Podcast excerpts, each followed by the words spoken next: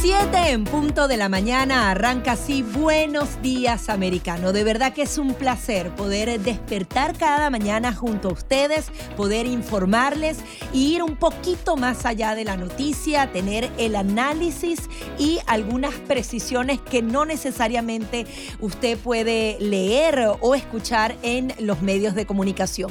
Como siempre, aquí estamos cada mañana Nelson Rubio y Gaby Peroso listos, preparados para brindarles toda la información a través de Radio Libre 790M y también en todas las ah, aplicaciones móviles, en las redes sociales y en nuestro sitio en internet americanomedia.com. Nelson, ¿cómo estás? Buenos días, Gaby Peroso, por supuesto. Buenos días, americano, toda nuestra gente que de costa a costa en todo el país está pegado a Americano Media, igualmente a todos los que nos escuchan a través de la aplicación y a todos los que nos siguen en la radio en vivo, en la señal de radio en vivo a través del estado de Florida. En este momento, creciendo y creciendo Americano Media. Muy pronto, Gaby Peroso, vamos en el centro de Florida, ya Jacksonville, Orlando, Tampa, con la señal radio de Americano Media. Tanto como, bueno, nada, no voy a adelantar. pero todavía no lo demos, no, Pero ya es fácil, es fácil, más rápido de lo que piensa la gente. Quiero que ustedes participen con nosotros. ¿Qué les parece esta propuesta de los bien ponderados, respetables senadores? Tres demócratas, dos republicanos en el Congreso de Estados Unidos que han pedido el levantamiento del embargo a la dictadura castrista, Gaby Peroso. El embargo a Cuba. Yo me pregunto si ese embargo realmente existe actualmente luego de, varias décadas, porque eh, se habla que sí, que esta semana se está discutiendo a favor de los derechos humanos, también para abrir un intercambio comercial, pero que yo sepa, hay miles de millones eh, de dólares que se envían directamente a Cuba, que llegan desde Europa. Tú tienes allá Hay que darle, mira, esto voy a, este tomarme el trabajo de mandarle las propias estadísticas es solo una calcomanía que colocan ahí para poder ellos tener el discurso perfecto de que es culpa de Estados Unidos que están pasando hambre. Pero ese es el discurso de la dictadura. Tienen miles de millones de dólares que entran diariamente, dólares en efectivo y productos que entran a la isla, pero que obviamente no llegan al pueblo cubano. Da mil, y esto es información del propio gobierno de Estados Unidos. Autorizado por el gobierno. Por la, administración Biden, la Casa Blanca, el Departamento del Tesoro, que son los que tienen que aprobar esto. Claro, que son las excepciones a claro, la, eh, la, ley. Exacto. 7.600 millones de dólares de exportaciones humanitarias pone la Casa Blanca a Cuba en el 2022. En nueve meses del 2022, acuérdate que el año eh, fiscal no es lo mismo que el año normal, ocupa solamente nueve meses. Los nueve meses del año fiscal 2023, que es el que sería 2022, exportó Estados Unidos a Cuba solamente en productos alimenticios, porque estos senadores demócratas y republicanos, los cinco que se pusieron en el. Exacto, el, embargo no toca el tema ni de medicinas ni de comida. No, que es en teoría el que debería no, ser. No, no, no, solo en pollo, solo en pollo, alimento, pollo, 227 millones de de dólares. ¿Y dónde está ese pollo? ¿Dónde llega a la mesa de los cubanos? Porque no sabemos. El pollo llega entonces al régimen nada más. Pero es que el cubano promedio pasando hambre. El gobierno de Estados Unidos autorizó inicialmente 4.200 millones de dólares. Cuba tuvo que luego, y se exportaron en total 7.000, o sea, se agregaron 3.000 millones de dólares más para que tengas una idea. Pero ha ido creciendo, contrario a, lo que se diga. Y luego los envíos con carácter humanitario, dice la Casa Blanca, dándole oxígeno a la dictadura castrista. Más las remesas, más los vuelos, más el turismo escondido. Ahora Western Union enviando dinero que se queda el gobierno y dicen los anormales esto, que, que no, que, que, que no lo coge la dictadura, que no lo cogen los militares cubanos. ¿Quién no está gobernado en Cuba? Tenemos llamadas de la audiencia. Buenos días, ¿está usted al aire? Buenos días, Gaby y Nelson. Oye, eh, mira, yo me imagino que esos republicanos que votan a favor de, Cuba, porque quitarle embargo es simplemente no votar a favor del pueblo, sino votar a favor del gobierno. Tendrían más libertades económicas, podrían hacer más de la suya, tienen más con qué eh, negociar, comida, bueno, en fin. Pero eso, esos republicanos que votan a favor de esas medidas, como quitar el embargo, que como ustedes dicen, no sé si realmente exista, esos republicanos eh, no son de la Florida. Entonces, Si un republicano de, Illinois, por ejemplo, vota a favor de eso, ¿qué sabe el pueblo de Illinois sobre la política que pasa en Cuba? No están al tanto. Entonces no le exigen nada. Entonces para ellos es como que solamente se hace notar cuando un republicano de la Florida, que está repleta de cubanos, toma esa decisión. Pero nosotros no podemos decirle nada a un republicano de Kentucky o uno de, que se llame, de, Mississippi, que haga ese tipo de, movidas eh, estúpidas, ¿no? Entonces, eso pasaría por alto, porque al final el cubano es el único que sabe la realidad de Cuba. El americano realmente posiblemente ni le importe ni sepa.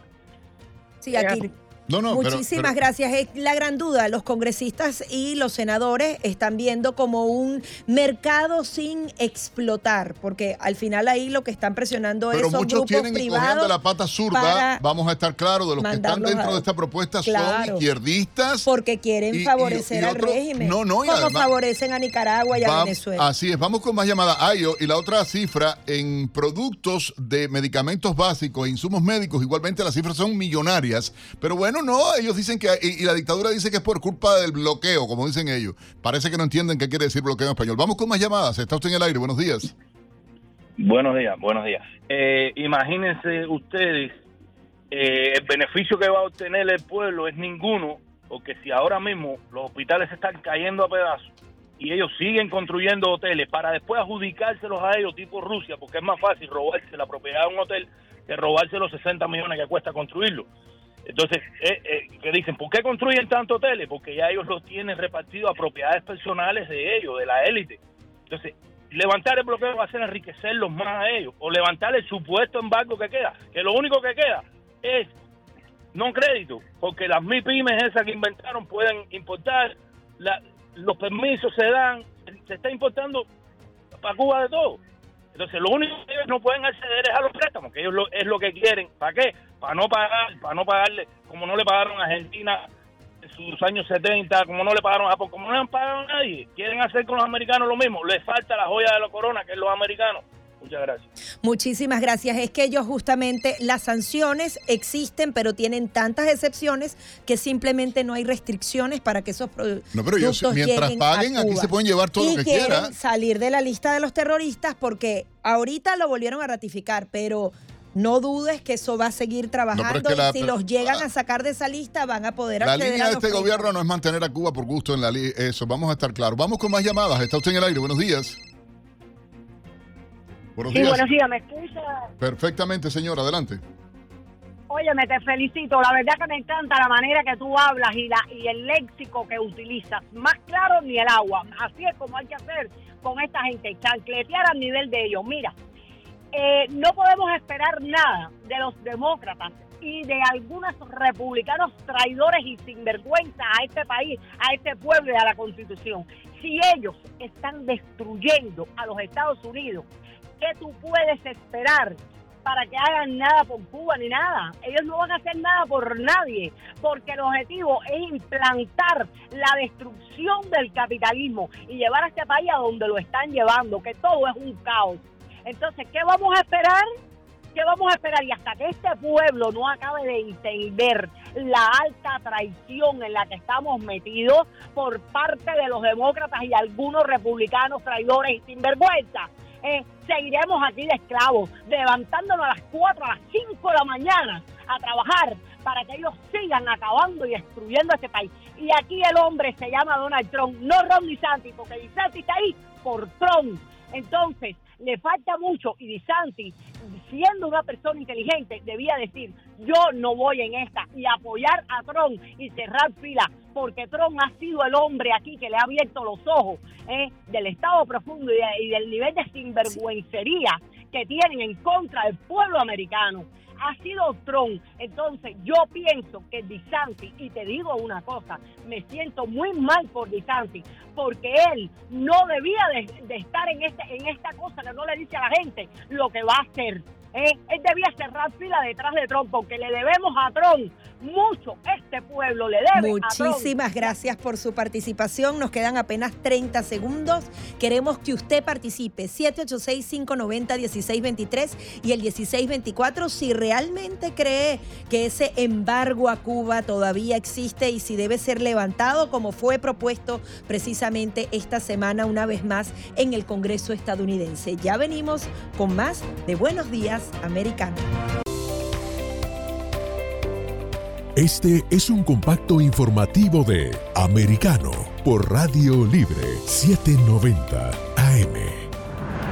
Cambiamos de deporte porque el tenista español Rafael Nadal confirmó que no podrá jugar el torneo de Indian Wells, primer ATP del año, y tampoco el ATP 1000 de Miami, por la lesión que arrastra este enero. Me entristece mucho no estar allí. Echaré de menos a todos mis seguidores estadounidenses, pero espero verlos más adelante este año durante el swing de verano, escribió Nadal en su cuenta de Twitter, donde agregó, preparándome para volver en las mejores condiciones. Recordemos que en el pasado abierto a Australia, a mediados de enero, Nadal se lesionó el psoas ilíaco en la pierna izquierda y tiene un periodo de recuperación de entre 6 y 8 semanas. Manténgase en sintonía, que en un momento regresamos con otro compacto informativo de Americano por Radio Libre 790 AM.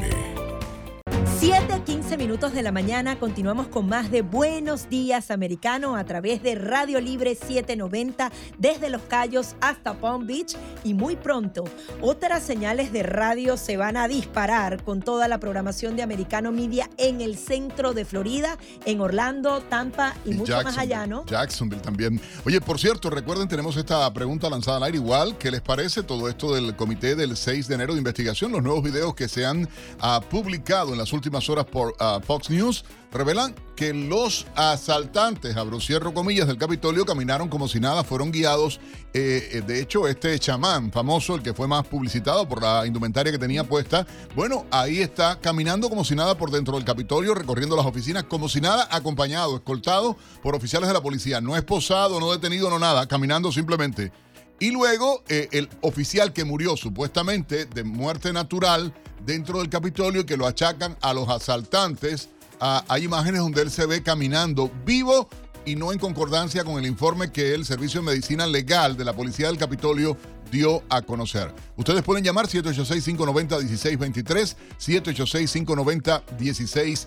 24. Tiene que investigar más el Congreso de Estados Unidos, tienen que los republicanos hacer énfasis en estas revelaciones. La opinión de ustedes es importantísima, ¿no? Y también queremos que opine a través eh, de nuestra línea telefónica sobre este nuevo levantamiento del embargo a Cuba, porque imagínate, los derechos humanos son miles de millones de dólares que ingresan en exportaciones directamente de Estados Unidos a la isla, a Cuba, pero quieren levantar aún más las restricciones a la dictadura cubana sin que ellos hayan hecho un mínimo esfuerzo por, por ejemplo, dar elecciones libres y justas en esta isla. Sencillamente sigue la dictadura y ellos lo que quieren es hacerse con todo el dinero, no solo de los europeos, sino de nosotros también los estadounidenses. Propuestas que salen desde el propio Departamento de Estado, que salen desde el Consejo de Seguridad de la Casa Blanca, desde la propia administración Biden. Vamos a estar claros que todo eso están ellos muy ligados. 7, 17 minutos en la mañana. Les proponemos, amigos, a ustedes un resumen con algunas de las principales informaciones a la redacción de Americano Media en las últimas horas. 343 migrantes fueron encontrados por autoridades migratorias mexicanas hacinados eh, en la, caja de un camión que fue abandonado en una carretera al suroeste del país, donde había unos 103 menores no acompañados y varias familias. Según informó el Instituto Nacional de Migración, los extranjeros procedentes de Guatemala, Honduras, El Salvador y Ecuador fueron localizados en el estado de Veracruz. Las autoridades agregaron que los migrantes portaban brazaletes de colores como medio de identificación. 35 personas fueron detenidas por lanzar botellas incendiarias y piedras a policías en una violenta protesta frente a un centro de entrenamiento policial en Atlanta.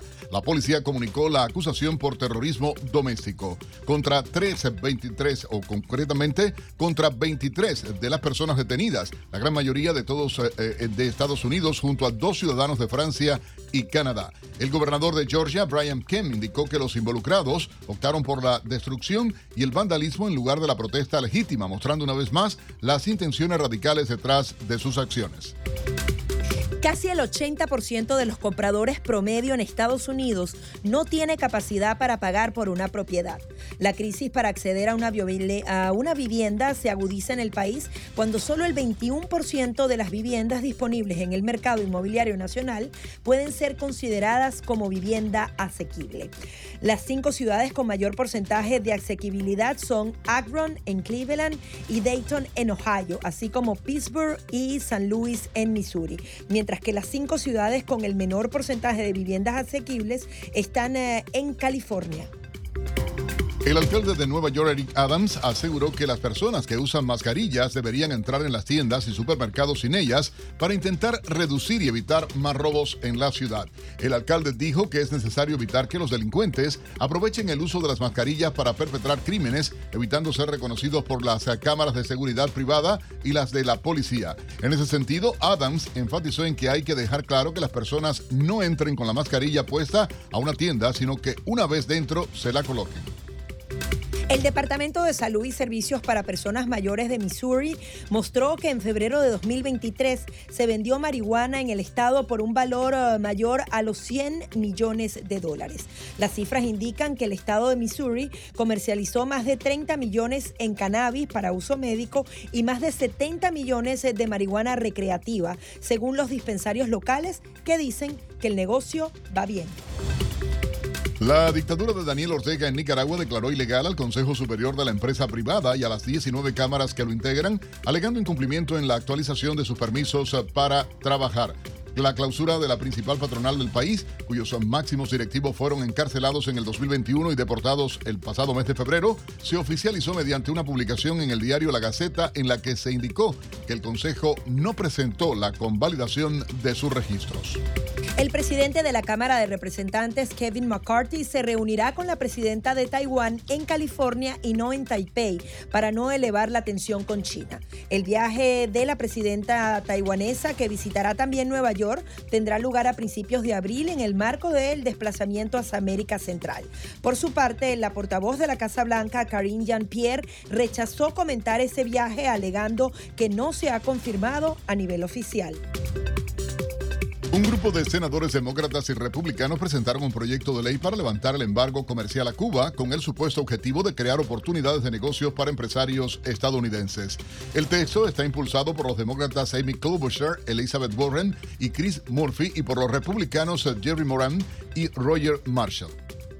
La Universidad de Massachusetts advierte sobre un nuevo reto de TikTok que consiste en beber alcohol luego de que 28 ambulancias fueran convocadas a fiestas fuera del campus. Los funcionarios informaron que se vio a estudiantes eh, portando contenedores con una mezcla de alcohol, electrolitos, saborizantes de agua y apodos como galones para perder el conocimiento. Las autoridades señalaron que se solicitaron tantas ambulancias por intoxicación con alcohol que varias agencias vecinas intervinieron para brindar ayuda. A las 7.22 minutos en la mañana, nuestro colega Pablo Quiroga nos presenta el segmento con las informaciones tecnológicas del día. Hola, ¿qué tal? Soy Pablo Quiroga con la noticia tecnológica del día. Y nuevamente volvió a fallar. Twitter presentó problemas otra vez en menos de una semana, y es que son muchos los usuarios a través de Internet que reclaman por lo poco estable que se ha vuelto la red social tras los despidos que ha venido realizando Elon Musk a la plataforma. En esta oportunidad se presentaron varios problemas, como que algunos usuarios no podían siquiera entrar a Twitter o TweetDeck, o que todos los enlaces o imágenes estaban rotos. De un momento a otro, la plataforma se volvió inutilizable. A través de un tweet, la compañía dijo que algunas partes de Twitter pueden no estar funcionando como se esperaba. Luego agregó que habíamos hecho un cambio interno que tuvo consecuencias no deseadas. Estamos trabajando en esto ahora y comunicaremos cuando se arregle. Al parecer el problema esta vez fue en la API de Twitter. Una API es una pieza que contiene códigos y permite a diferentes aplicaciones comunicarse entre sí, compartir información y ejecutar acciones específicas. Durante la misma jornada, Elon Musk a través de un mensaje dijo, esta plataforma es tan frágil, se arreglará en breve. Al cabo de una hora los problemas se solucionaron. Este es el tercer error en menos de un mes. Soy Pablo Quiroga con la noticia tecnológica del día. 7.24 minutos de la mañana, continuamos con más de Buenos Días Americano y queremos eh, conocer su opinión. En primer lugar, eh, tenemos dos temas. El eh, de las investigaciones sobre lo que sucedió ese 6 de enero cuando un grupo de manifestantes ingresaron al Capitolio estadounidense. Se dan a conocer nuevas imágenes de cómo se dio la interacción entre los manifestantes y la policía. Muchos videos ocultos que finalmente salen a la luz luego de la decisión de, Kevin McCarthy de dar esas eh, grabaciones, esos videos a un medio de comunicación. Adicionalmente, conocer su opinión con respecto a ese famoso embargo a los cubanos. Hay una nueva ley en proceso que se introdujo esta semana en el Congreso estadounidense, pero lo cierto es que las exportaciones de alimentos y medicinas siguen lloviendo hacia Cuba mientras a los cubanos, al pueblo, les dan pollos enteros y les dan toda la basura que puedan y adicionalmente se la venden bien costosa, muchos pollos y mucha carne llega pero a manos de los líderes de esta dictadura cubana. Allí tenemos más llamadas. Adelante, Nelson.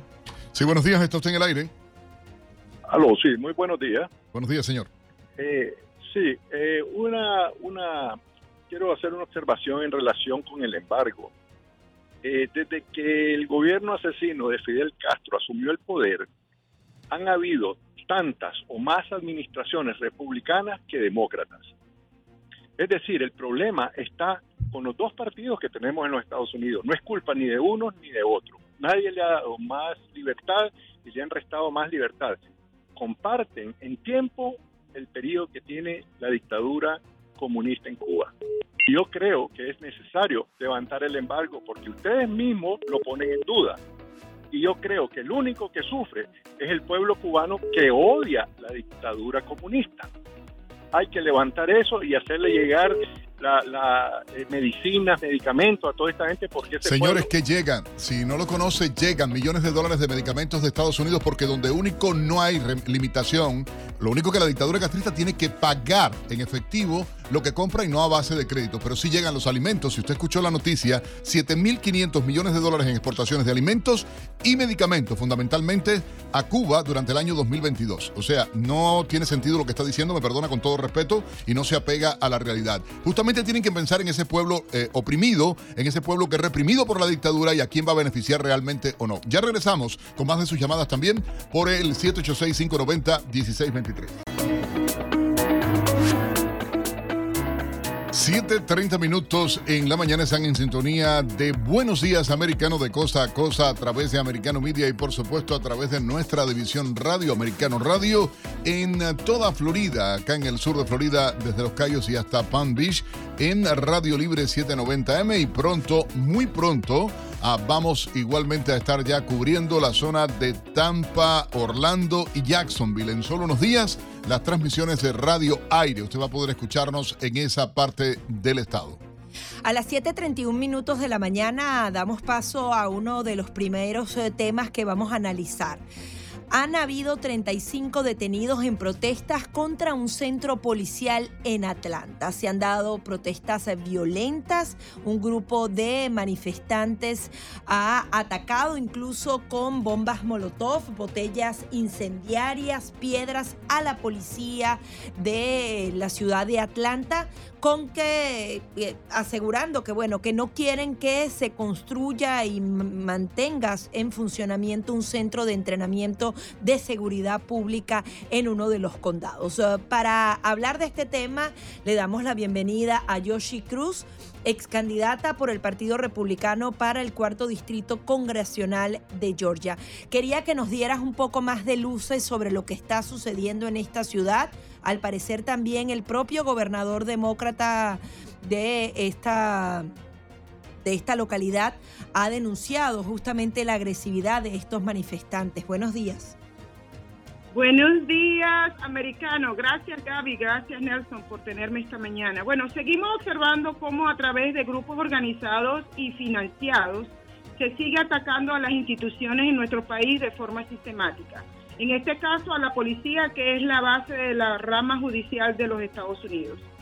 Al atacar a la policía, estos grupos tratan de generar una situación de anarquía y confusión, cuestionando la moral de las instituciones que luego va a justificar el reemplazo de esa institución por otras que están fuera del marco constitucional de la República pero funcional para quienes pretenden montar el totalitarismo para implementar más control sobre las personas, we the people, nosotros las personas.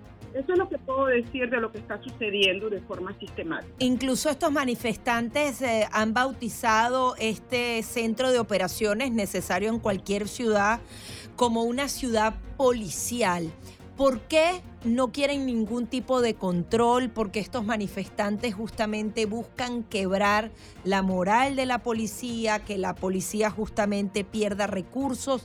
Recordábamos esas manifestaciones incluso contra el medio de comunicación CNN. Hay grupos bien organizados específicamente Atlanta para justamente causar caos, ¿no? Sí, mira, definitivamente que los grupos que están eh, enfocados en esta destrucción sistemática es Antifa, Black Lives Matter y las organizaciones ambientalistas. Este, están eh, construyendo este centro de formación policíaca en un condado que se llama DeKalb. DeKalb se conoce como el condado de las mayorías minoritarias, ¿ok? Todas las, las minorías viven en ese, en ese condado. Por lo tanto, están eh, promoviendo, entre comillas, no solamente la protección del ambiente, porque construir eso va a destruir el ambiente, las plantas, sino que según ellos, la narrativa que hay es que la policía lo que hace es que destruye y mata y persigue a, los ciudadanos. Por lo contrario, el republicano, eh, el gobernador republicano, quien dijo y los catalogó como terroristas, doméstico, porque él va a garantizar que la seguridad sea implementada en las comunidades, específicamente del condado de DeKalb, que es uno de los condados más corruptos y de uno de los condados en donde hay más crimen en el estado de Georgia. Hay algo que hay que decir, o sea, que se manifiesten supuestamente porque sean ambientalistas, nadie les retira y nadie les prohíbe hacerlo. Ahora, la agresividad, incendiaron vehículos de construcción, lanzaron contra la policía a, bombas eh, Molotov, o sea, botellas con combustible, a todo este tipo de, acciones violentas, eh, y por eso es que se han procesado, y ahí eh, este grupo de personas, 23 concretamente, a quien han sido, han sido acusados de, terrorismo doméstico, asociada y se ha identificado a, líderes de Antifa, y quisiéramos que nos comente acerca de esto detrás de esta manifestación. Mira, esos grupos, ese grupo de antifa, de ambientalistas, me recuerda mucho, y voy a dar unos ejemplos de cómo estos grupos reemplazaron en ciertos países a la policía. Ustedes se acuerdan de la, nazi, ah, de la Alemania nazi, la SS de Alemania. Ellos reemplazaron a la policía. Las camisas pardas de Italia reemplazaron a la policía. La Guardia Indígena de Colombia está hoy reemplazando a la policía. El patrón, ah, el patrón civil islamista de Nueva York en aquí en Estados Unidos que ha reemplazado la policía en Nueva York.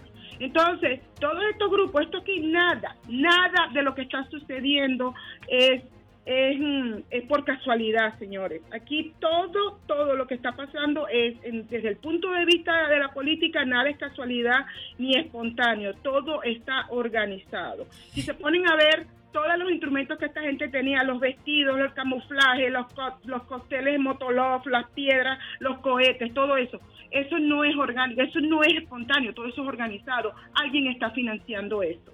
Sí, esa es una de las grandes dudas, porque adicionalmente, aprovechándose de las leyes de este país, piden donaciones, como también agrupaciones como Black Lives Matter y otro tipo de organizaciones que también han sido protagonistas eh, de protestas violentas. Y también se dice que muchos de esos individuos de Antifa y de otras organizaciones incluso viajan a Cuba para ser entrenados y, bueno, y tener toda esta doctrina para justamente debilitar las instituciones de este país. Han hablado de eso, de cómo se forman, en dónde se forman y qué tipo de financiamiento reciben?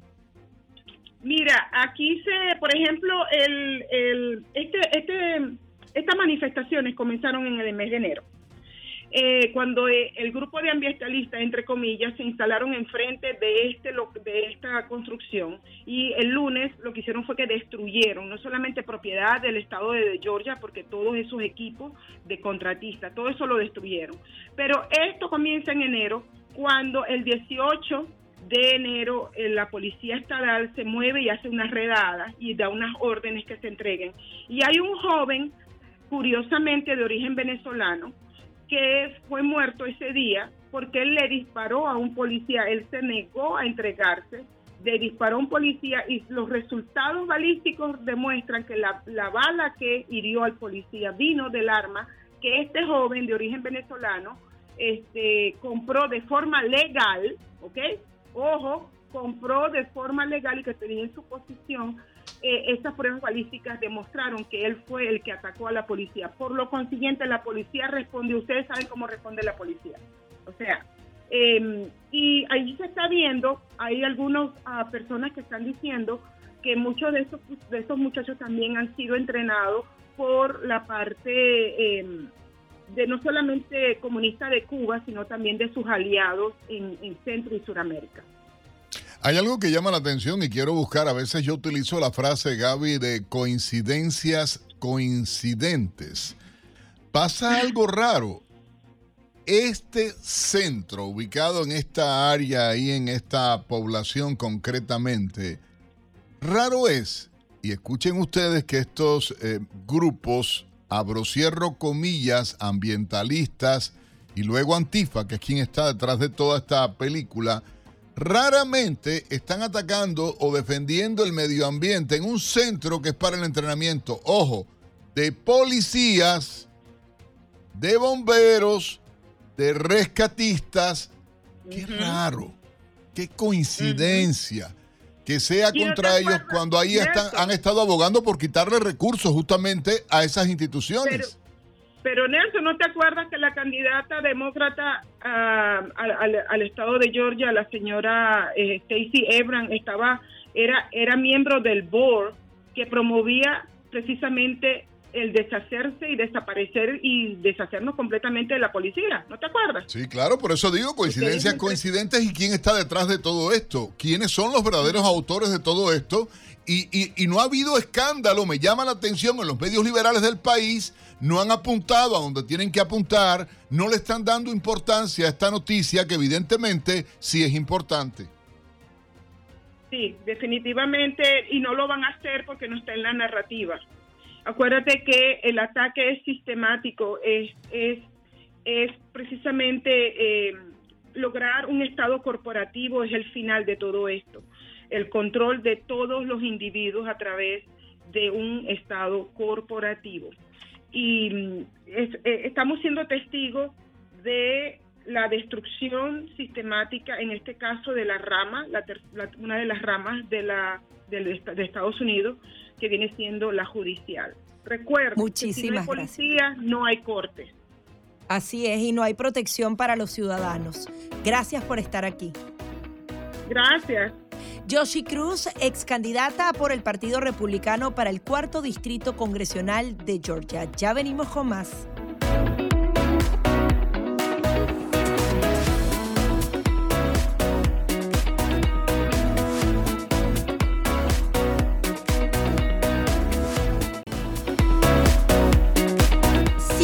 25 45 minutos de la mañana continuamos con más de Buenos Días Americano a través de Radio Libre 790 AM desde Los Cayos hasta Palm Beach. Queremos conocer su opinión.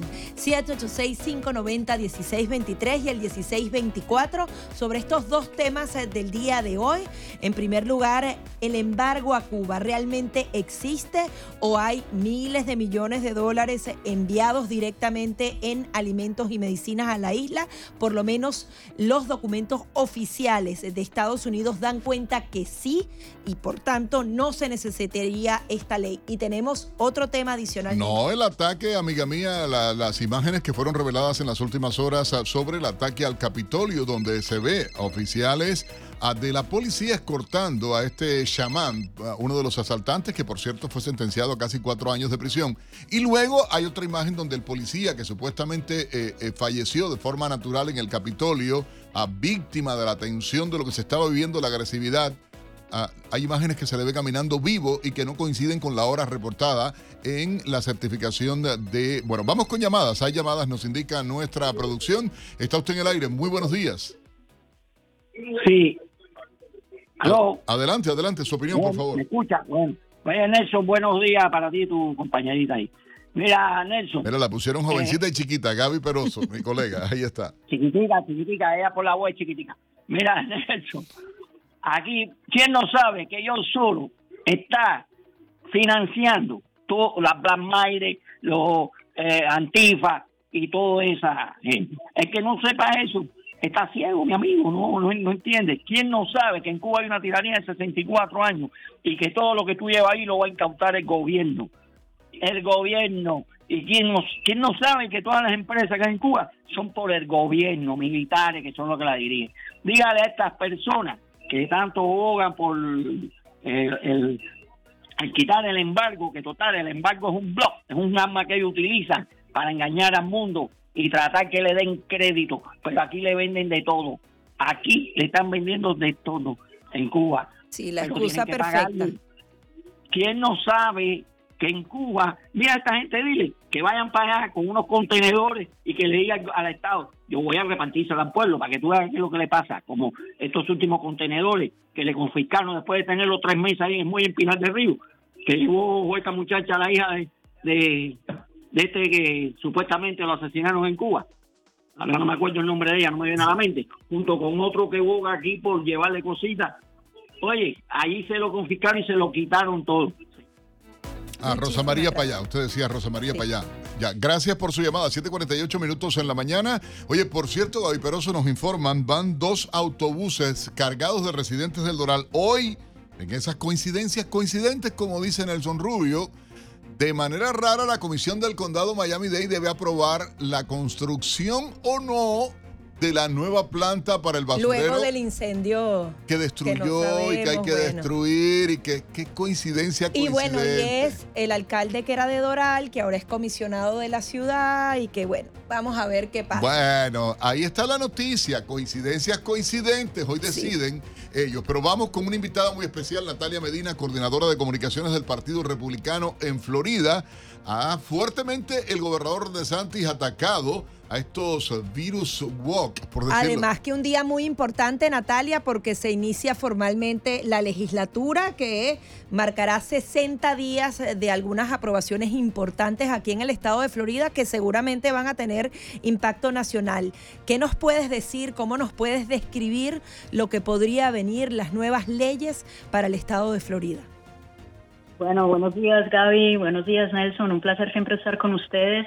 Efectivamente, hoy comenzamos eh, sesiones legislativas y venimos, como se dice, con una agenda bastante poderosa, una agenda donde se está poniendo prioridad a los maestros, a los padres de familia, se está poniendo como prioridad a los, a los niños. Definitivamente es una agenda que va en contra de todo lo que es eh, la agenda woke el wokismo que estamos viendo cómo ha destruido los otros estados y aquí el gobernador pues definitivamente ha sido esa esa guía y esa fortaleza para, para, para la Florida de mantener de mantenerlos libres. Entonces, sí, por 60 días yo creo que eh, van a estar hablando mucho de nosotros, vamos a tener el foco eh, a nivel nacional y pues bueno, bienvenido sea para que otras otros estados repliquen también lo que lo que estamos haciendo acá, ¿no? Natalia, hay, eh, eh, y hay que decirlo, en las últimas horas el gobernador de Santis y una ah, campaña que él ha venido desarrollando justamente para desmantelar las mentiras de la izquierda liberal eh, acá en Estados Unidos, en los ataques a los que es sometido el propio gobernador, a que son sometidos los republicanos y los residentes del estado, porque al final la mayoría votó a favor ah, del gobierno del gobernador Ron DeSantis. Eh, eh, ¿Cómo se han enfocado ustedes? porque han desmantelado mentiras tras mentiras de los ataques a que supuestamente han estado haciendo, que si con la ley a Don't Say Gay, que si con el tema de los libros en las escuelas, que si con el tema bueno, lo que marca la agenda liberal, en definitiva. Bueno, mira, el gobernador lo ha dicho perfectamente y es de que su liderazgo ha hecho que, que nosotros como equipo a nivel también del Partido Republicano de la Florida, eh, todos estamos trabajando hacia, una, hacia un solo objetivo. Y eso es lo que nos mantiene a nosotros viendo, lógicamente, qué es lo que está pasando, qué es lo que los medios de comunicación regulares, por ponerlo de esa manera, eh, dicen y que desafortunadamente son falacias, así como lo acabas de, mencionar. Por ejemplo, llevan hablando a toda hora de don't say gay y resulta que nada tiene que ver eso, es, es referente a los derechos de, de los padres en la educación, que es importante que sepan qué es lo que está sucediendo eh, en las escuelas y qué es lo que se les está enseñando a, a, los niños. Lo mismo pasó también con el libro de Roberto Clemente. Empezaron a decir una barbaridad de cosas, lo cual ese libro en ese momento, o sea, no, no, no está, como se dice, petado, que ese es el punto. Siempre usan eufemismos para tergiversar las realidades y, eh, y alarmar a, la gente. Entonces, el, gobernador ha sido muy claro y nosotros también de que no vamos a permitir que, que estén usando eufemismos y vamos a ir a darle la batalla ellos le llaman la guerra cultural, ¿no? Que somos nosotros, no, verdaderamente fueron ellos los que comenzaron esta esta guerra cultural y nosotros lo que estamos haciendo es la batalla. Nosotros estamos dando la batalla y los estamos enfrentando porque a ver, eh, eh, Gaby Nelson, muchas veces siempre hablamos de, ok, el woke, pero la gente, muy poca gente entiende qué es el woke. Y es una supremacía ideológica que está actuando como una religión para un grupito de personas que a toda hora quieren alardar, alardean de una moralidad que en realidad no la tienen, pero lo que son verdaderamente es que son fanáticos y se están oponiendo a la libre expresión de toda persona que piense diferente y por eso es que usan ese método que nosotros llamamos el cancel culture. Claro, Natalia, pero no es un grupito, ahí el tema es que eh, son las personas que están influyendo a nuestros jóvenes, a nuestros adolescentes, con una cantidad de cosas que parecieran ser inofensivas, pero que les van quitando los referentes culturales. En la historia, eh, Estados Unidos, el sueño americano es malo, eh, hay que tener esta inclusión, pero que va al otro lado de la acera. O sea, es un grupito, pero es muy poderoso y, y era difícil de enfrentarlo, ¿no? Hay que, la realidad es que sí es un grupito, es una minoría. Lo que sucede es que tiene a su favor redes sociales, medios de comunicación, están infiltrados en las escuelas, pero ahí es donde ellos están en este momento y por eso el gobernador... Pero incluso operan a través del Foro Económico Mundial y todo eso, o sea, es un grupito, pero de los más poderosos. Ese es, otro, ese es otro tema. Estamos hablando, digamos, aquí a nivel y por eso es que el gobernador ha dado esa batalla y está poniendo todas esas fuerzas para darle la lucha y por eso es que estamos viendo cómo los, eh, eh, el sindicato de maestros está totalmente totalmente bravo que es una minucia, pero está bravísimo, y nosotros tenemos el respaldo de los padres, mismo lo acaba de decir. Vamos a hacer algo, Natalia, te proponemos por favor hacer una breve pausa, tenemos que ir cumplir con compromisos comerciales, regresar por supuesto a contigo acá en, nuestro programa Buenos Días Americano, a través de Americano Media de costa a costa en toda la nación americana, y por supuesto en Florida, no solo acá desde Los Cayos hasta el condado Palm Beach, sino que ya en los próximos días, igualmente nuestra señal encendida a través de la radio local en Orlando, Jackson, y también en Tampa. Ya volvemos.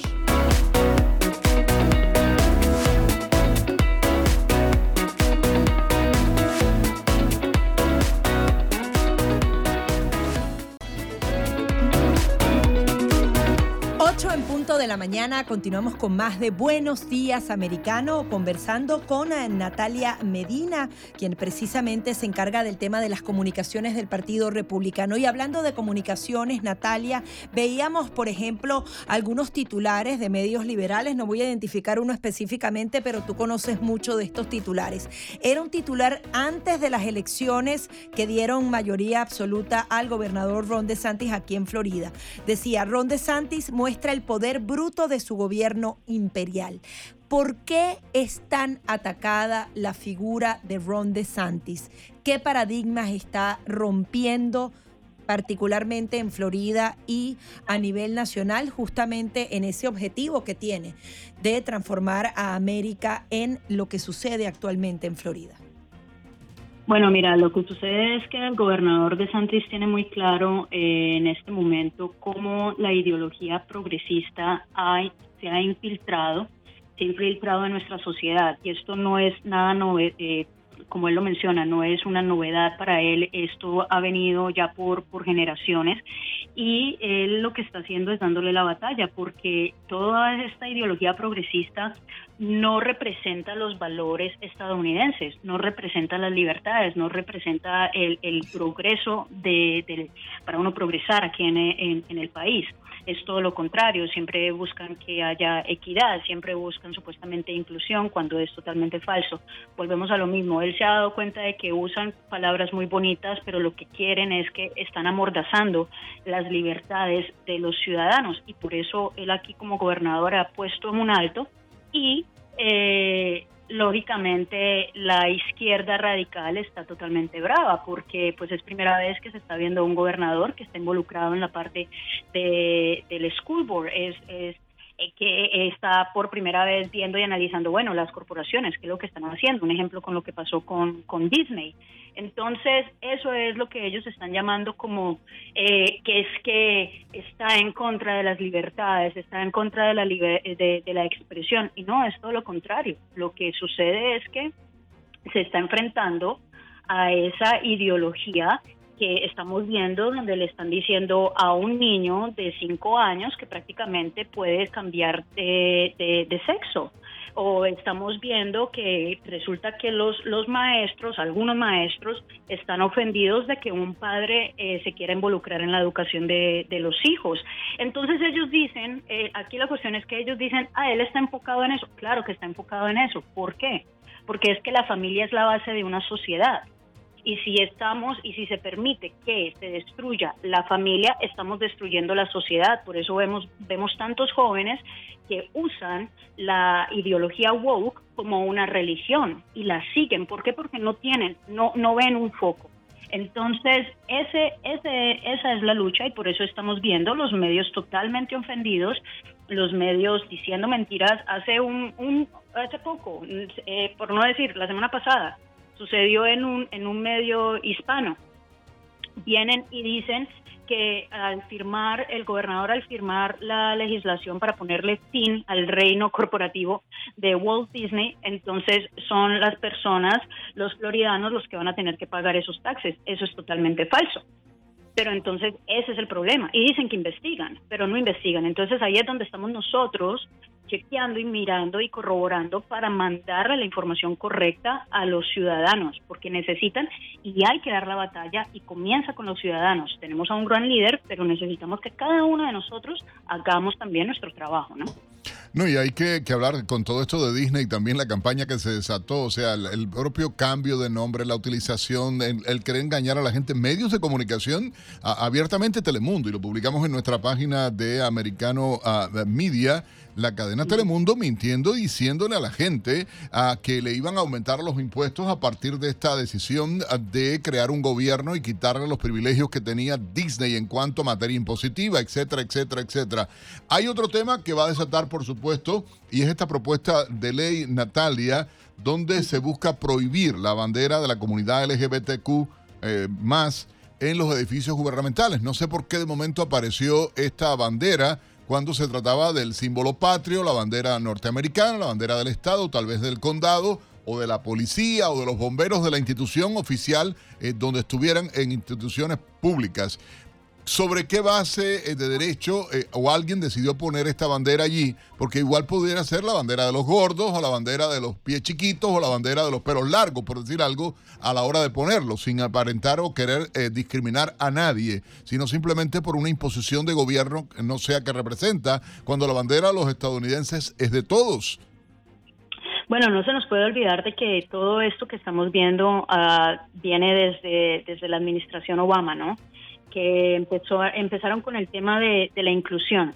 Entonces empezaron con la inclusión y nosotros, o sea, hay que también ser en, este punto, eh, fuimos muy permisivos en, esa, en ese aspecto como que, ok, se dejaba, se dejaba pasar, se dejaba pasar, y muchos líderes pues no, no tuvieron, por ponerlo de esa manera, no tuvieron tampoco las agallas de ponerle un alto por el miedo al que van a decir, por el miedo a qué van a decir los medios de comunicación, pero que me van a cancelar. Y eso es lo que, eso fue lo que nos ha llevado hasta este punto que vemos eh, la bandera de, esta comunidad en, en, en, lugares oficiales donde solamente tiene que estar la bandera de los Estados Unidos. Entonces, eh, por es, pero ¿qué es lo que ha sucedido? Como hay un líder en este instante dando esa batalla, entonces están levantando más líderes en contra de esto y sin temor a la llamada cancelación. Y esta, esta, yo sé que este, este bill viene de parte de, del representante republicano David, David Borrero, eh, que está ahí en el, en el condado de Miami-Dade y me parece que es excelente, o sea, solamente tiene que estar eh, tiene que estar en la bandera de Estados Unidos la que representa a la parte patria, pero ahí es donde regresamos, la ideología que está promoviendo la izquierda radical que pertenece y que está en el Partido Demócrata ellos lo que quieren es una destrucción de los valores, una destrucción de la parte de familia, de los símbolos patrios. Por eso es que ellos hablan y se ofenden tanto cuando se pide que se cierre fronteras, e, porque ellos quieren fronteras abiertas. Por eso es que ellos quieren destrucción familiar, por eso es que ellos quieren que se les ponga hormonas a los niños, por eso es que ellos quieren que se sexualicen a los niños. ¿Cómo es posible que estén ofendidos que estén ofendidos literalmente de que, de que se les esté diciendo no poner libros pornográficos en las escuelas y están totalmente ofendidos en ese aspecto. Entonces estamos viendo que su nivel moral deja mucho que desear, entonces están bravos con nosotros que estamos poniendo un alto y estamos usando el sentido común. Y el sentido común, lo que, lo que yo le decía a, a, a Gaby en este momento, el sentido común lo tiene la mayoría lo que sucede y lo que sucede es que tenemos que cada día hablar más, expresarnos más, defender nuestros valores más y seguir ese, ese ejemplo que el gobernador eh, nos ha dado. Natalia, también aprovechando el tiempo, quería también cambiar de tema, hablar de las legislaciones que pueden impulsarse a partir de este momento referidas a la migración ilegal aquí en Florida. El gobernador ha sido claro que no se trata de un estado santuario, ha tomado una serie de medidas, pero con este tema de mm, si no sabemos si los medios están informando debidamente o no, qué tipo de legislación va a impulsar el gobernador y en general los republicanos en el estado tomando en cuenta la crisis que está en la frontera, pero ¿qué puede pasar aquí a nivel local? Mira, lo único que yo te puedo decir en ese referente a ese tema es, prácticamente acabas de dar la respuesta. Eh, la Florida no es un estado santuario. Eh, hay que partir, hay que partir desde ese punto. Y al no ser un estado santuario, por lo tanto, una persona que no tiene documentos, eh, que no está legalmente aquí hablando en el estado, pues es que siempre siempre corre el peligro, siempre corre el peligro porque no está protegido, no no no está protegido bajo ninguna ley, inmediatamente va a ser removido de, eh, de, de la Florida. Entonces lo que él está haciendo es, ok, nosotros no somos estado santuario, pues entonces los estados que sí son santuarios, por favor, háganse ustedes cargos de esta situación porque ustedes tienen los recursos pero lo que estamos viendo ahora es que tampoco tienen recursos, ellos no están preparados tampoco para el nivel de inmigración ilegal que está entrando por la frontera, es que está desbordado. Y siempre se habla de la parte del inmigrante ilegal, pero estamos también olvidándonos que ahí entra tráfico humano, ahí está entrando eh, fentanilo que, que es capaz de matarnos prácticamente a todos nosotros aquí en Estados Unidos pero no, no tocan ese tema, no tocan ese tema. Yo definitivamente yo los animo y los, eh, yo sé que ustedes van a estar muy pendientes de eso. Hoy el gobernador pues va a, hablar, eh, va a mostrar cuál es toda este, todos los proyectos que, que, se vienen y todo lo que se va a legislar por estos eh, 60 días. Así que ahí creo que es donde más respuestas vas a tener al respecto. ¿A qué hora va a ser el discurso del gobernador, Natalia? Ah, en este momento no te tengo el dato en este instante. Sé que es ahorita en la mañana, 10 de la mañana. 10 de la mañana. Bueno, vamos a estar al pendiente, por supuesto, en la programación de Americano Media para poder llevar detalles a nuestra gente. Gracias a Natalia Medina, miembro del Departamento de Comunicaciones del Partido Republicano de Florida, por eh, acompañarnos en esta mañana a través de Buenos Días Americano. 8, 11 minutos de la mañana, hacemos otra nueva pausa aquí en Buenos Días Americano y ya venimos con mucho más.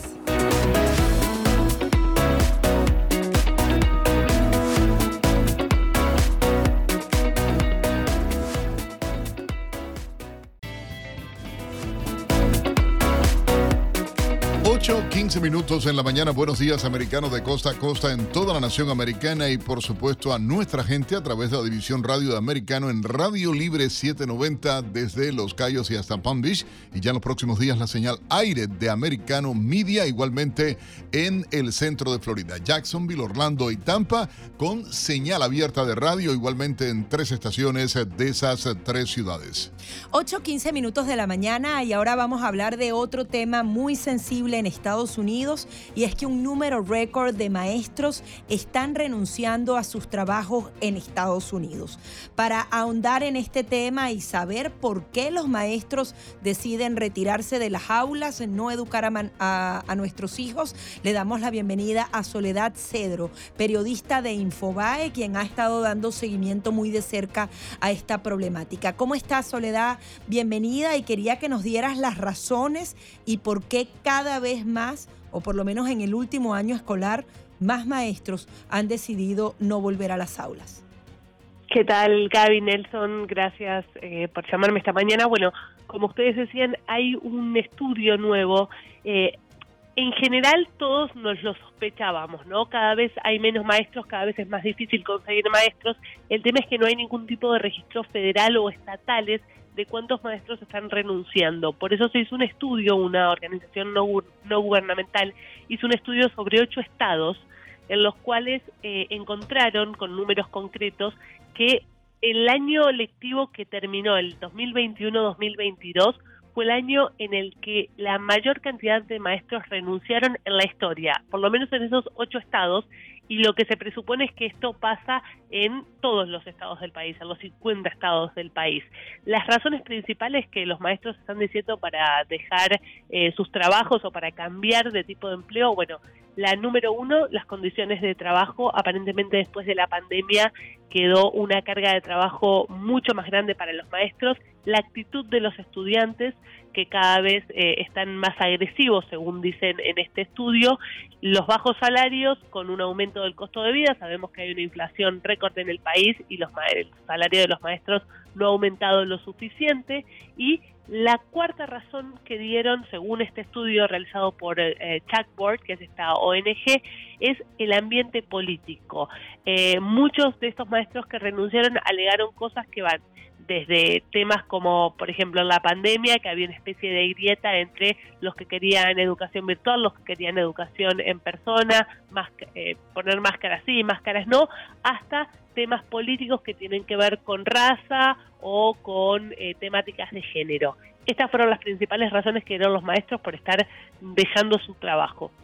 Ahora, Soledad, ¿cómo se puede frenar esta ida masiva de, los maestros. Eh, ¿Tiene que haber algún tipo de regulación federal, aumentar el sueldo de estos maestros, reducir las horas? Porque siempre decían, bueno, es que los maestros trabajan nueve meses al año, pero cuando tú hablas con ellos dicen, es mentira, porque tenemos que hacer una cantidad de cosas programáticas y cada vez como tú dices, la carga de trabajo a nivel anual aumenta día a día. Son los estados, es el gobierno federal, cómo pueden hacer algo para proteger.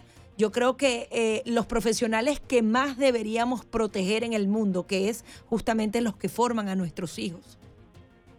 Sin lugar a dudas, bueno, el, estudio no ahonda en qué hay que hacer, ¿no? Sino en, lo que está pasando. Pero cuando uno lee el estudio tiene varias eh, varias entrevistas que ellos publican, porque para realizarlo hablaron con centenares de maestros, y lo que muchos cuentan justamente es esto que decías, Gaby, la percepción a veces es que, ah, bueno, trabajan nueve meses al año o eh, se van muy temprano a la casa y cosas por el estilo, que es una mentira. Los maestros llegan a sus hogares, tienen que seguir trabajando durante horas. Y la otra cosa que muchos contaban, no tienen los suficientes materiales para enseñar, entonces terminan poniendo de su bolsillo para poder comprar las cosas necesarias para que los chicos puedan aprender.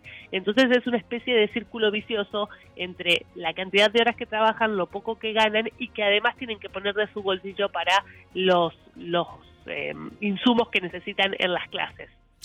Hay algo, Sole, que, ciertamente a mí me preocupa y quisiera regresar a esto, porque si hablamos de los altos índices de estrés que vive un maestro, producto al propio estrés que se vive en la sociedad norteamericana, el cambio de conducta de los alumnos, y esto lo habías hablado ya, los bajos salarios en medio del de, de, aumento de los precios que se vive en el país, pero sobre todo hay algo que creo está influyendo mucho, los sindicatos, el clima enrarecido que hay en el país, la polarización política que se vive y el tema de que a veces eh, prácticamente por las propias juntas escolares, por los propios sistemas escolares o por eh, el partidismo evidente en el sindicato de maestros, eh, por ejemplo, esto impacta eh, en los maestros también y los agobia, vamos a estar claros, ¿eh? Sin dudas, mira, esto yo escribí una nota basada en, en, un estudio que se hizo sobre ocho estados. Esos ocho estados son Hawái, Luisiana, Maine, Maryland, Mississippi, Carolina del Norte, Carolina del Sur y Washington.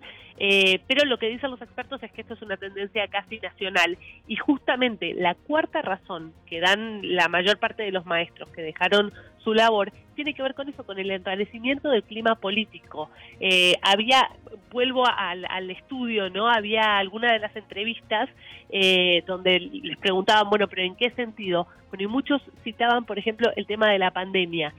una maestra contaba no, no especificaron en cuál de esos ocho estados eh, había estado ella, pero sabemos que hay estados en el país. Por fortuna, aquí en, en, la ciudad de Miami, en Florida, nosotros tuvimos relativamente poco tiempo cerradas las escuelas, por lo menos a comparación de otros lugares del país, pero hubo lugares en el país donde estuvieron más de un año cerradas las escuelas. Y una de las maestras contaba que ella no era partidaria de tener cerrada la escuela, que entendía que muchos de sus alumnos necesitaban ir físicamente, entre otras cosas para comer, necesitaban ir físicamente al colegio y que la presión que, que, que, generó en ella el no estar de acuerdo con lo que decían las autoridades de su estado, que, que reitero, no estaba especificado qué estado era, le generó un, un, nivel de estrés extra porque, dice, ella sabía que había comentarios por sus espaldas, que había gente que la miraba mal simplemente porque estaba diciendo, abramos las escuelas. Incluso también hablabas del comportamiento de los estudiantes y yo creo que nuestra generación eh, ha suavizado mucha disciplina dentro de casa y eso al final tiene un costo para los maestros porque eh, tenemos a veces esa filosofía de que al niño no hay que decirle tanto que no, que puede crear un trauma y al final esa disciplina se ha venido perdiendo. ¿Tú crees que también el cambio generacional en la sociedad impacta en las escuelas y, esto también puede ser eh, muy dañino a largo plazo? Sin lugar a dudas, los primeros que tenemos que ser responsables de, criar a nuestros hijos somos nosotros, los padres. Si, si no funciona la casa, es muy poco lo que el colegio puede llegar a hacer. Y, y sí, el, nuevamente en el estudio se indica como la tercer causa de renuncia el cambio de actitud de los alumnos y esto tiene que ver con los hogares. Hay algo que sí me llama la atención enormemente y es un fenómeno que se ha dado en América Latina también y obviamente por el propio desarrollo social, por lo que está ocurriendo, por la desvalorización de algunas profesiones eh, eh, vinculadas a la educación, a la salud, a los servicios y esto eh, es preocupante para cualquier país. O sea, por ejemplo, Florida necesita, como cualquier país, como cualquier estado, como cualquier ciudad, como digo, hablando del estado, y tú dices, hay que darle importancia a la educación hay que respetar los valores que se inculcan en la educación, pero también eh, desarrollar en la gente la vocación del maestro, del médico, del enfermero, ah, del bombero, del policía, cosas que son vitales para el funcionamiento de cualquier Estado y de cualquier sociedad, Soledad, que es alarmante realmente como tendencia el abandono de este tipo de posiciones o el abandono o la intención eh, en la policía. Hay un éxodo, se convocó en el caso de Miami Dade, según informaciones del propio departamento, eh, y solamente cuando antes se, se, alistaban a mil gente o se inscribían para poder entrar en un proceso de selección de entrar en la academia, cinco mil, seis mil, siete mil, simplemente no llegaron a los mil en la última eh, convocatoria que se hizo. Wow, no, estaba al tanto de ese dato Nelson, pero claro que es alarmante. Pero, a ver, eh, lógicamente que la vocación es importante eh, y ojalá muchos tengan vocación de servicio porque todas estas labores son fundamentales para nuestra sociedad, pero tenemos que ser realistas también, Nelson. A la gente no se le puede pedir ser mártires. Eh, si vivimos en un país donde hay una inflación récord, la mayor en 40 años, donde eh, todos los precios aumentan en, de norte a sur, de Alaska a Florida, los precios en el costo de vida han aumentado de manera enorme. No podemos exigirle a nadie que trabaje durante muchísimas horas bajo condiciones de mucho estrés si después no va a ser remunerado apropiadamente. De acuerdo contigo, esa vocación de mártir, porque los únicos que se hacen el cuento y, todavía tenemos que aceptárselo cuando dan discurso y en campaña son los políticos que te dicen que yo tengo vocación de servicio. ¿Por qué no te metiste a cura? ¿O por qué no te quedaste de bombero? ¿O por qué no te quedaste de policía? Digo yo, ¿no? O, de verdad, parece una, una, tontería decirlo de esa manera, pero es una realidad. Te vienen luego con el cuento de que tienen vocación de servicio y por las manos de ellos están los salarios de la gente, eh, todo lo demás que sabemos que... Y todo el poder que claro, ahí es donde está la historia. Soledad Cedro gracias como siempre, una colega reconocidísima y por supuesto gracias a los amigos de Infobae. Igualmente excelente trabajo y la plataforma informativa número uno ah, en América Latina, hay que decirlo. Así que felicidades a todo el equipo, Sole. Muchísimas gracias a ustedes, un placer estar con ustedes esta mañana. 8.26 minutos de la mañana, vamos a hacer una nueva pausa y enseguida mucho más de Buenos Días Americano.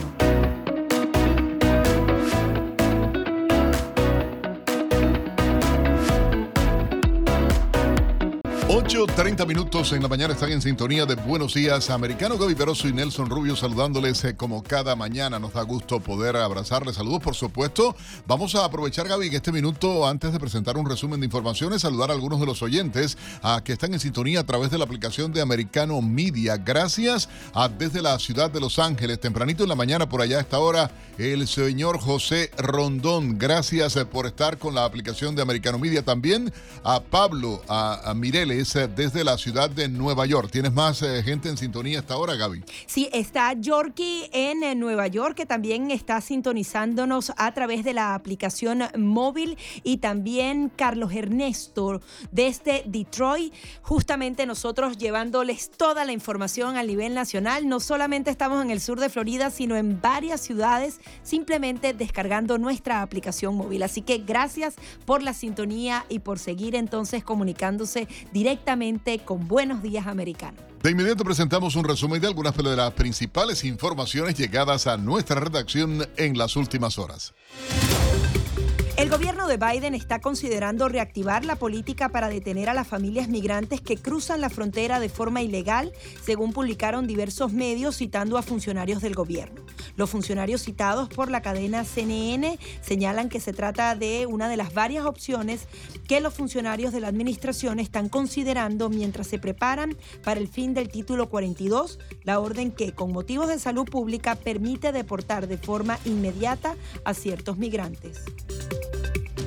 Investigadores de varias universidades indican que cada día unas 66 personas se quitan la vida en Estados Unidos con un arma de fuego. El profesor Mike Anestis, que dirige el Centro de Investigaciones sobre la Violencia Armada en New Jersey, aseguró que según sus datos, el suicidio representa entre el 60 y el 65% de todas las muertes por arma de fuego en Estados Unidos en un año. El Centro de Investigación sobre la Violencia Armada está trabajando en la ley DONA para que las personas a que puedan sentir impulsos suicidas puedan puedan inscribirse en una lista para que no le vendan las armas. Una persona murió y nueve resultaron heridas en un concierto de rap en el norte del estado de Nueva York debido a una estampida aparentemente provocada por rumores falsos de un tiroteo. Las víctimas fueron aplastadas por la multitud que corrió despavorida hacia las salidas de la sala. Esto lo indicó el jefe policial David Smith. Si bien no hay evidencias de tiroteo, añadió Smith, se investigan varias causas posibles de la estampida, como posiblemente el tamaño de la multitud, disparos, gas irritante, entre otros factores. La Casa Blanca calificó de inaceptable el secuestro de cuatro estadounidenses en la ciudad mexicana de Matamoros y aseguró que está trabajando con las autoridades mexicanas para que los responsables se rindan cuentas ante la justicia. La agencia AFP tiene los detalles. Esfuerzos por encontrar a cuatro estadounidenses que fueron secuestrados en México. Autoridades de ambos países trabajaban el lunes por localizar a las víctimas que fueron raptadas en la ciudad de Matamoros, en el estado de Tamaulipas, fronterizo con Estados Unidos. Una ciudadana mexicana murió durante el secuestro ocurrido el viernes pasado. El presidente Andrés Manuel López Obrador dijo que su gobierno está trabajando de la mano con el FBI. Sí, todo el gobierno está ahí trabajando. Los estadounidenses habían llegado el viernes a Matamoros en una camioneta con matrícula del estado de Carolina del Norte, según informó el FBI. Son personas de Estados Unidos que la información que tenemos eh, cruzaron la frontera para comprar medicamentos en México y hubo una confrontación de grupos y fueron ellos detenidos. Matamoros se ha visto golpeada por la violencia vinculada con el narcotráfico y otras actividades del crimen organizado. Las carreteras de Tamaulipas están consideradas entre las más peligrosas de México, y desde hace varios meses Estados Unidos mantiene una alerta para que sus ciudadanos se abstengan de viajar a ese estado. En otras informaciones les comentamos que el fabricante estadounidense de cigarrillos Altria comprará, por 2.750 millones de dólares en efectivo al fabricante de cigarrillos electrónicos Enjoy pocos días después de liquidar su participación en otra cigarrera, Juhul, por un monto muy inferior al inicialmente propuesto. El fabricante continúa considerando que la categoría de cigarrillos electrónicos en Estados Unidos tendrá un periodo de transición de varios años hasta que la FDA determine cuáles productos son autorizados y cuáles no. En otra información, dos niños de un año y siete meses y otro de 14 años murieron en Chiapas, en México, luego de haber consumido yogur aparentemente contaminado. Según el informe de la Fiscalía del Estado, seis personas acudieron al hospital básico comunitario, todos con síntomas de intoxicación después de haber ingerido yogur presuntamente contaminado con alguna sustancia aún desconocida. Este caso se da casi seis meses de que más de 100 estudiantes de una escuela secundaria, también de Chiapas, eh, sufrieron una intoxicación sin que las autoridades hayan aclarado las causas. El Ministerio de Defensa de Taiwán advirtió que la isla debe estar alerta ante la repentina entrada de soldados chinos en zonas próximas a su territorio. China intensificó sus actividades militares en torno a Taiwán en los últimos años, incluyendo incursiones casi diarias de la Fuerza Aérea en la zona de identificación de defensa aérea de la isla. Sin embargo, Taiwán aún no ha informado de ningún incidente de fuerzas chinas en su zona contigua de 24 millas náuticas de costas. A las 8.36 minutos en la mañana hacemos contacto de inmediato con nuestra colega Juliana Trevisanato, repasando algunos de los principales titulares de las portadas de los periódicos más importantes de Estados Unidos y el resto del mundo. Muchas gracias Gaby y Nelson, buenos días, un gusto saludarlos en esta hermosa mañana de martes. Comenzamos con el repaso de algunas de las portadas más destacadas. The New York Times.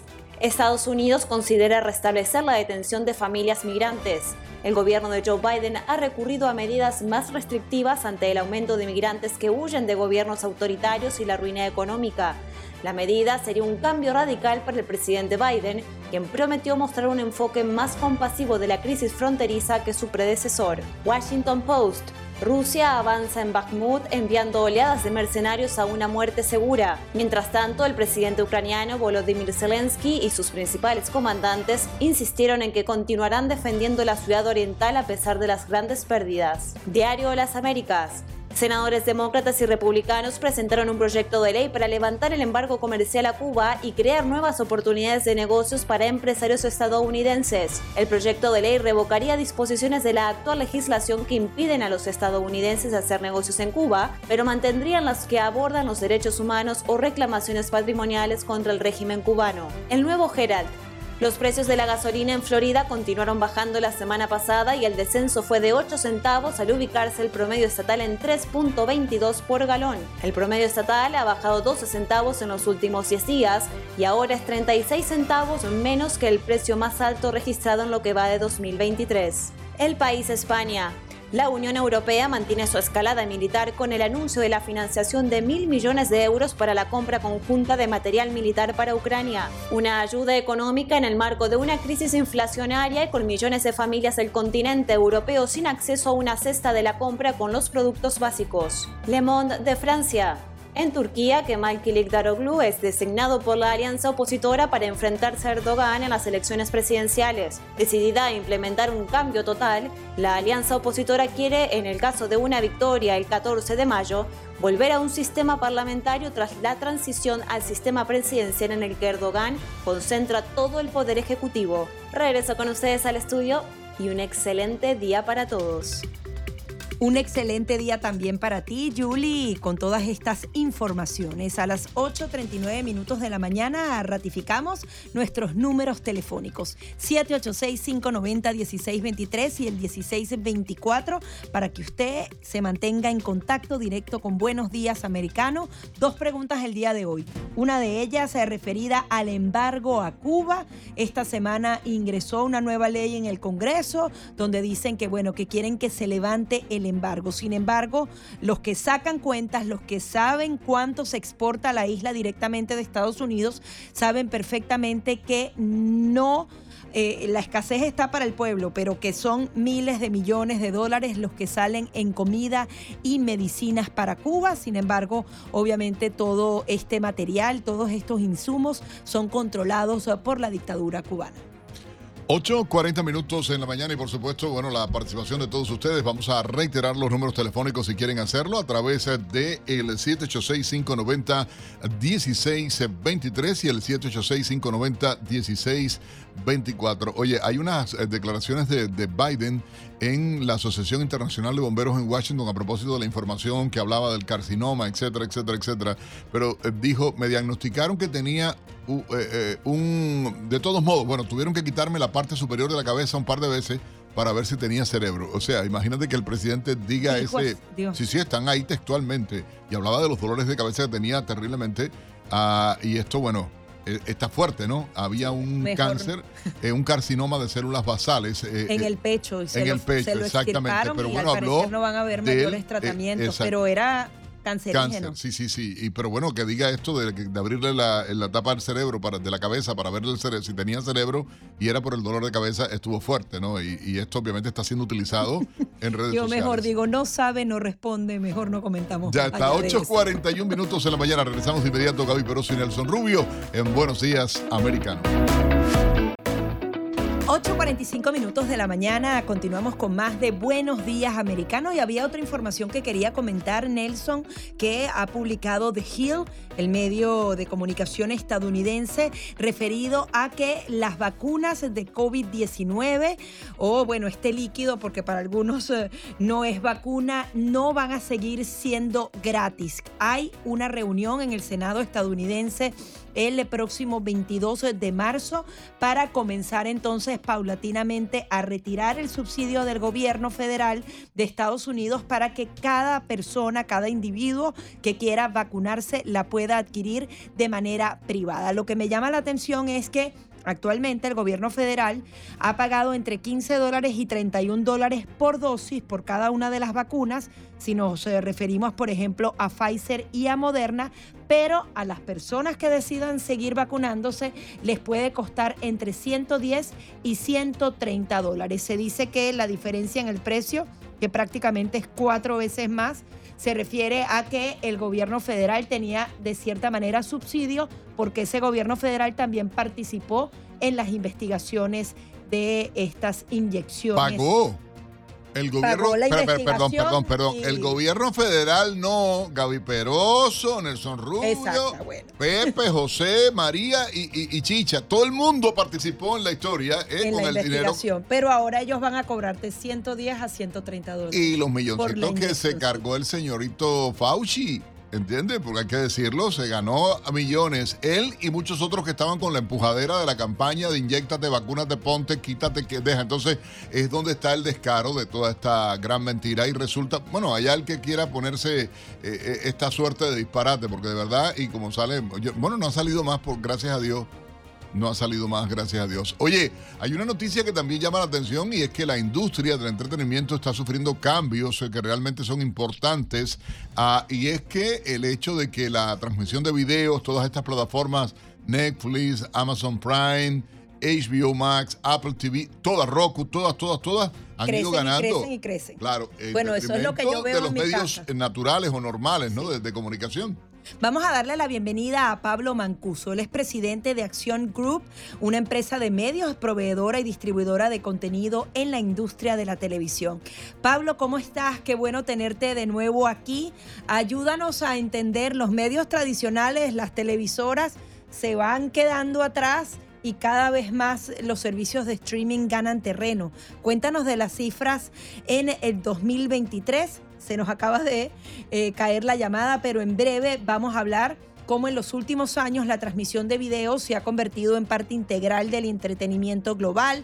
Se habla de Netflix, de Amazon Prime, de HBO Max, de Apple TV. ¿Cuál te gusta más a ti, Nelson? Yo ¿Cuáles son soy, yo, yo, bueno, lo dije, Amazon Prime y, y Netflix son las dos que más consumo Yo también son las realmente. que más, porque pero me- depende de los niños Porque yo también. escojo, Hay sí, uno que yo- es Disney. Sí, claro, pero yo escojo lo que quiero ver, ¿entiendes? O sea, yo digo, yo voy a ver porque de verdad de dispararse a veces las cosas que te ponen en los canales tradicionales, Lupita llorando y de momento Lupita, que era la sirvienta, es la prima de la otro tío, el, el programa Bueno, lo que, que- de- con lo que No voy a hablar de los crecimos, Nelson, sí, no pero las disparates, pero, pero- perdóname. Y uno pero- variaba, bueno, ahora las novelas colombianas son buenísimas, las de Venezuela que fueron si los- espectaculares en No, su ya, momento. pero tú Luego que- las brasileras, las colombianas, las cada turcas, uno ahora iba lo que copa la, la película eso. china, pero tú, tú sacas cuenta y tú dices, oye, de verdad que... Las que- comiquitas chinas eran las no, que veíamos no, no, no, la- no, yo digo ahora, la- no, digo, eso es una manera de decir nosotros, digo, la- es que es un desastre, de verdad, yo digo, ¿entiendes? Los- los- las comiquitas japonesas también, ah, Sí, luego esas ahora todavía tienen se un auge imponen las series increíble. coreanas también, tú dices cosas En los esas. adolescentes, el tema de la cultura asiática a través de, las- de las redes sociales y específicamente Sí, de las sí. series es increíble y cómo ellos tratan justamente de ponerse como una cultura mucho mejor que la norteamericana. Por ahí también les Sí, pero es meten que un imitan, mensaje imitan. muy intenso. Pero es que imitan el modo de vida norteamericano, la cultura Pero a la vez hablan mal de la cultura norteamericana. Bueno, pero eso es. Lo que series. sí es real es que los medios tradicionales están decayendo y lo que está triunfando es todo ese tipo de servicio alternativo de entretenimiento a nivel global. Ah, ya tenemos la comunicación nuevamente con Pablo Mancuso. Pablo, gracias por estar con nosotros en Buenos Días Americanos. Gaby Peroso y Nelson Rubio saludándote a esta hora. Buenos días, Gaby, Nelson, gracias a ustedes. Un gran saludo a toda la audiencia. Eh, ahí escuché algo de lo que decías y sí, los medios tradicionales están cambiando. Este, mm, eh, bueno, ustedes saben que es un tema que a mí me apasiona. Eh, hace poquito y casi siempre recibimos información constantemente actualizada respecto a en qué están las plataformas, ¿no? Hay un informe bastante atractivo que, que- que salió hace poco y que visualmente es muy lindo, que es un mapa mundo donde se puede ver cada plataforma dónde es líder según los países donde opera. Y eso nos muestra eh, en una primera imagen algo muy evidente y de que Netflix es claramente el líder de- del negocio, digamos, del streaming, ¿no? De la industria del streaming. Es la, es la plataforma con mayor dominio eh, alrededor de 78 países. Eh, Netflix opera en 192 pari- países. Bueno, en 78 de estos países ellos son lo- los líderes y te permite ver cómo también, eh, a pesar de la popularidad de las industrias, de, de estas plataformas, eh, cada país tiene distintas particularidades. ¿no? En, Estados Unidos, por ejemplo, eh, la plataforma más popular, según este estudio que solamente contempla cantidad de usuarios, no es Netflix, sino que es Amazon Prime Video. Eh, entonces, toda la información hay que tomarla con pinzas, porque, por ejemplo, en Estados Unidos, Ama- Amazon Prime, ustedes saben que es un servicio que aporta más valor que el de video, justamente el Prime, ¿no? Tener los, los envíos gratis, tener un montón de otros productos. Entonces, Amazon lo que dice es, para mí, cualquier usuario que es usuario de Prime, yo lo contabilizo como usuario de Prime Video. Eso no significa que todos estén mirando el contenido de Prime Video. Y, o sea bueno, que el número hay no necesariamente es real, el streaming como tal no se está contando en ese caso. El número claro, de se suscriptores. cuentan los realmente. usuarios. Se cuentan los usuarios, pero por eso es que yo siempre planteo el hecho de que es muy difícil comparar a las plataformas eh, de, de igual manera. ¿Por qué? Porque ese es un ejemplo. Amazon tiene una manera de, informar suscriptores. Eh, Netflix tiene otra. Después también tenés temas de industria que, por decirlo, Netflix siendo el líder, la realidad es que es la única empresa que se dedica solamente a hacer eso, ¿no? Su único producto es ese, tiene una plataforma, una marca. En el caso de Amazon Prime Video, obviamente tiene otros negocios más grandes que el de video. Apple lo mismo, ¿no? Apple TV Plus, que tiene un buen catálogo. Eh, Ustedes saben cuánto representa la inversión de contenido de Apple respecto a la valorización de la compañía. Bueno, no llega ni al 0.01% de lo que invierten en contenido pensando que su negocio obviamente es otro, ¿no? Es vender hardware y otros servicios. Entonces es muy difícil compararlas mano a mano. Lo que pasa es que, obviamente, los medios y todos queremos saber, bueno, qué es lo que, qué es lo que se está mirando más. ¿Por qué? Porque recibimos información de todas las plataformas y una invasión de contenido grande. Eh, yo creo que este año y, y los que siguen va a haber novedades interesantes por ese lado, ya que las compañías tradicionales de medición de rating, por decirlo, como Nielsen, se están abriendo ya a hacer mediciones multiplataforma y en algún momento se va a tener que llegar a un acuerdo de manera tal que todas estén dispuestas a hacer medidas de la misma manera. Y ahí vamos a poder decir, bueno, sí, esto realmente es lo que más se está viendo. La única forma de saber eso hoy es uniendo distintas fuentes de información. Eh, cantidad de suscriptores, sí, es un dato importante, pero eh, no es el único que importa. Hay que ver cuántos pagan y ahí sale un tema que es, que, es el, para mí el tema de este año y el que, el que viene, que las plataformas, a pesar de todo lo bonito y del cambio del usuario, ya requieren ser rentables. Ya no alcanza con simplemente tengo muchos suscriptores, pero no genero ingresos.